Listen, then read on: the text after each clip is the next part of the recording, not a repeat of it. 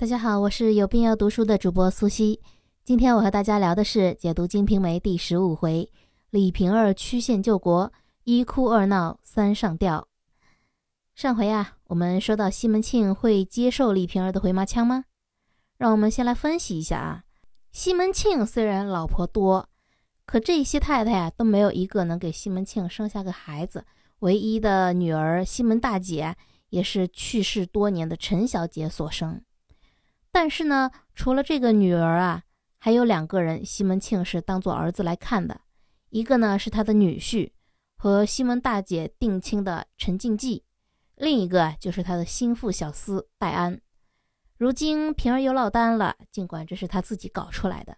虽然呢，他是很想和西门庆重修旧好，可是毕竟他也不好意思亲自出马，所以他就动心思啊，想着怎么曲线救国。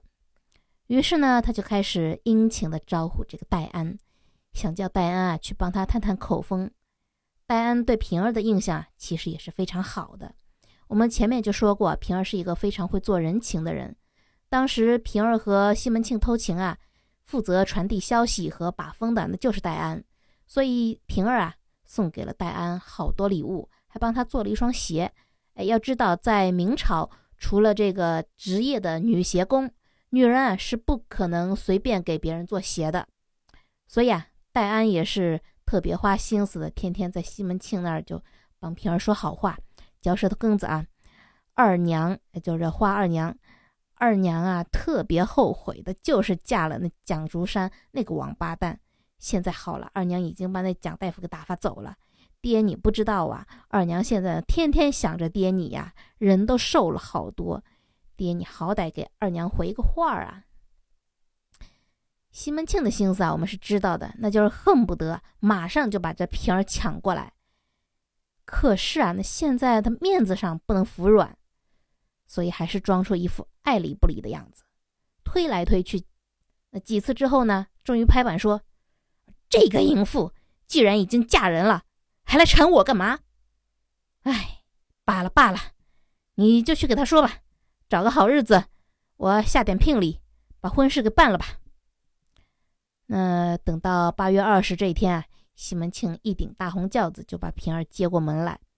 为了不让月娘太生气呢，就让平儿排末尾做了六太太。虽说啊排位是低了些，但好歹也是一波三折，有情人终成眷属嘛。那我们想啊。这两位新婚燕尔怎么也得颠鸾倒凤的，那先好好玩几天再说吧。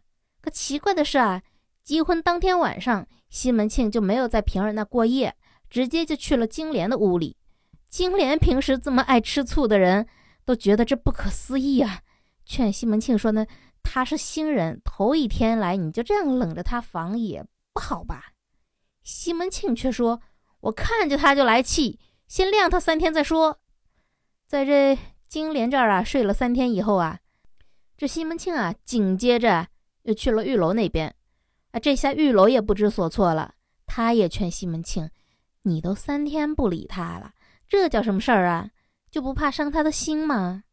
西门庆辩解说：“你不知道啊，这个淫妇吃着碗里的，看着锅里的，背着我又嫁给那个蒋竹山，难道我还不如那个死王八？再晾他三天？”我们看看啊，西门庆和金莲那番话是打官腔，但是和玉楼的这一番话呀，西门庆是把自己迫不及待的把平儿娶过来，又故意冷落他的这个真实原因啊，完全暴露出来了，那就是不服这口气啊，哪口气呢？按他的话说啊，就是平儿抛弃他，然后又去找了蒋竹山。但是如果我们仔细想想，这是一个根本就站不住脚的理由啊。为什么呢？明明就是你西门庆对平儿不理不睬在前啊，所以这平儿才去找了蒋竹山。要说抛弃，那也是你抛弃平儿才对。可如今吧，你自己回过神来反悔了，哎，反而要把这屎盆子往平儿的脑袋上扣，这算哪门子道理嘛？再者说，平儿愿意找谁，那都是他自己的自由，与你西门庆何关啊？别说是蒋竹山那个死王八了，平儿就是真的找了只王八。那关你西门庆啥事儿啊？所以啊，西门庆这些个理由啊，不是道理层面的，是心理层面的。我们今天啊，经常有看见这老公老婆在逮到对方找了一个不如自己的情人的时候啊，歇斯底里的怒吼：“啊，他到底有什么好？你就看上他了？他有我强吗？有我对你好吗？”注意哦，这不仅仅是马景涛大哥在琼瑶奶奶的肥皂剧里边才会有的怒吼啊。这种情绪啊，不只是在西门庆身上，甚至在武松身上也都有过体现。所以啊，和情敌的这种不自觉的、没有任何理由、没有任何道理的这种非理性比较啊，是人类心理最普遍存在的一个脆弱点吧，基本是一碰就破。好了，那西门庆在金莲那儿睡了三天，又在玉楼那儿睡了三天，那接下来怎么办啊？月娘和他正在打冷战，先不说，可还有娇儿啊、雪娥啊、春梅啊，甚至李桂杰等等一大票的女人呐。这要个个那儿先睡三天，那平儿这边都快要被晾到明年端午节，都准备包粽子了。所以不行啊，平儿她想着要采取点措施啊。她采取了什么措施呢？哎，她上吊。办法虽然是狗血了点。但是啊，只要能抓住老鼠，那谁管猫是白的还是黑的，对吧？当晚，平儿穿了一身大红的衣裳，用脚带啊悬在这梁上，就套了脖子了。然后就被他的两个丫鬟迎春、秀春，又在一个非常恰当的那么一个时机给发现了，这可就闹了大动静了啊！几个太太们都慌了，哎，都过来看平儿，连心里最不情愿的月娘也亲自来慰问了，送汤送水的。但关键人物西门庆啊是什么反应呢？他一把就抢过一根马鞭来，在几个女人面前扬言啊：“你们别信那个淫妇装死，我今晚就去给他好好看看，我非要好好教训教训他不可！”啊，这但凡能被及时发现的这种自杀呀，那本身有多少舍弃红尘的诚意，我们基本上都是可以想象的啊。这一点西门庆还是看得很清楚的，所以进了房之后啊，西门庆就喝令平儿。把衣服给我脱了，跪下！啊，这一招和他当时要收拾金莲的一样，老招数了。不过呢，看着他这么气势汹汹的，平儿也是吓得不知道东西南北了，也不敢不依呀。而现在房间外是个什么情景呢？金莲和玉楼啊，吩咐春梅把房门给关了，不许一个人进来。然后他们两个就立在墙角门外啊，悄悄的偷听。西门庆啊，拿来这马鞭，坐在床上，气势汹汹。平儿光着身子跪在地上，也是战战兢兢。我们来看看他俩在这儿那个对话，这段对话 非常有趣啊。西门庆说：“我又不是不娶你啊，只是叫你稍稍等一下，你怎么就火急火燎的嫁了蒋竹山那个死王八了？啊，嫁了也就算了，怎么又给他钱，让他在我眼皮子底下开铺子，想抢我的生意是吗？”啊，平儿说：“只是你一去就没了消息，我朝思暮想的又等不到你。”就被狐仙摄了魂魄，迷了心窍，结果就被蒋竹山那个烂人给骗了。我后来也是追悔莫及呀。西门庆说：“那你为何还要怂恿蒋竹山写状子呀？要告我收治你的许多财产？”平儿说：“天哪，哪有的事儿啊！我对天发誓，真要有这事儿，我现在立马就烂了话了。”西门庆啊，少来！告诉你，就算真有这事儿，我也不怕。实话跟你说吧，之前打蒋竹山那两个人就是我安排的。若是我再施点手段，你信不信我非把你给卖了不可？平儿说：“我也早猜到是你派人干的，还是你可怜我？要不真把我卖到那些鸟不拉屎的地方，我还不如去死呢。”那西门庆说：“就是嘛，淫妇，我再问你，我和蒋竹山那王八比，谁厉害呀？”平儿说：“哎呦，我的亲啊，那个死王八拿什么和你比呀？你就是天，他就是砖。你在三十三天之上，他就在那九十九地之下呀。别说亲，你是人上之人了，那便是你每天吃的那些稀奇东西，他就是在这世上再多活个几百年，也不一定能见得着啊。他拿什么跟你比呀？再说了，那别说是他蒋竹山了。”就是花子虚还在的时候，若是他有能比得上你的地方，我也不像今天这么想着你了呀，亲呢，你呀，就是那能医我的药啊！只要是经过了你的手，我就是没日没夜的只想着你呢。平儿说完这话之后啊，西门庆是欢喜无尽，立即就把马鞭一扔，把平儿拉起来搂在怀里，又亲又抱，说：“我的心肝儿哎，要的就是你这句话呀。”西门庆啊，马上又叫春梅进房来准备酒菜，要和平儿啊好好喝上几杯。这段对话有趣在什么地方呢？我们先来看看啊，这《三国演义》中也有这么一段，和这段对话惊人的相似。这段呢是刘备拿下成都，又收服了猛将马超之后，消息呢递到了荆州，关羽坐不住了。为什么呢？原来关二哥听说这马超武艺超群。啊，英雄无敌，所以不服气呀，他就写信给刘备说：“我要亲自到成都来和这个马超，呃，比比武，比试比试，看看谁才是咱这个蜀国第一武将。”这事儿搞得刘备很头大，不知道怎么办才好。最后啊，还是诸葛亮亲自出马，写了一封回信给关二哥，拍他马屁说：“马超他虽然武艺超群，但那也是有勇无谋的莽夫一个啊，农民工嘛，混口饭吃罢了。”那哪里比得上咱们的美髯公啊？就是那绝伦超群、名震环海的高级复合型人才。所以啊，还请关公以大局为重，就不要来成都比武啦。关羽看了诸葛亮的回信以后，哈哈大笑，很得意的摸着胡子说：“还是军师懂我啊。”然后很炫耀的把信啊传给各位宾客观看。